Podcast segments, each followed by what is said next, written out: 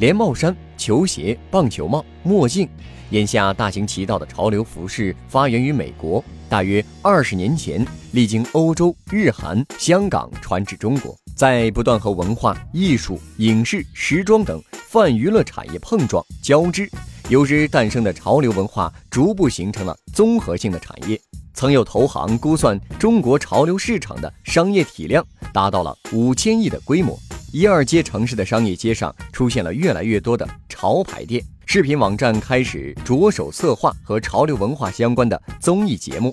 潮流文化和潮流产业经过了萌芽期之后，开始一步步走向成熟。二零一七年，潮流产业开始在国内井喷，且不乏一些被大众熟知的现象。MC 天佑等网红让喊麦深入人心，中国有嘻哈又带红了国内的嘻哈文化。有人嗅到了流行趋势，就有人嗅到了商机。当九零后、九五后逐渐成为大众娱乐与消费的中流砥柱，根植于文化潮流的商业便开始崛起。在文化消费上，中国有嘻哈之后，势必会诞生更多的潮流网综；而在物质消费上，伴随而来火爆的国外潮牌 Vans 以及耐克的 Air Jordan，同样受益的还有潮牌电商平台。有货在二零一六年的流水达到二十亿元，特别是在垂直电商前途迷茫的情况下，聚美优品的市值已经较巅峰时跌去了百分之九十。唯品会因为缺少新的增长点而不被投资者们看好。